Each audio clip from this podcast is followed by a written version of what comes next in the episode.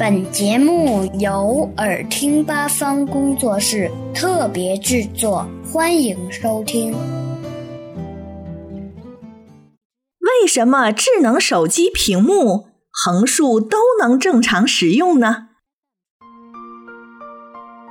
如今的智能数码产品，大多数都可以根据用户握持的方式来实现横屏与纵屏的切换。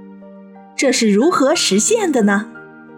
其实，在这些智能数码产品中，都有一个集成加速度传感器。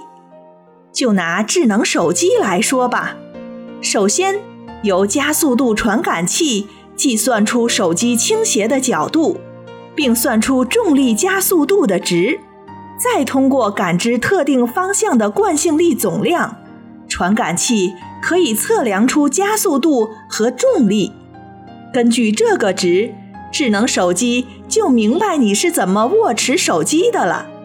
它会根据你握持方向的变化进行横纵屏切换。不光是加速度传感器，还有其他一些地磁传感器、陀螺芯片、全球定位芯片也被集成在智能手机中。因此。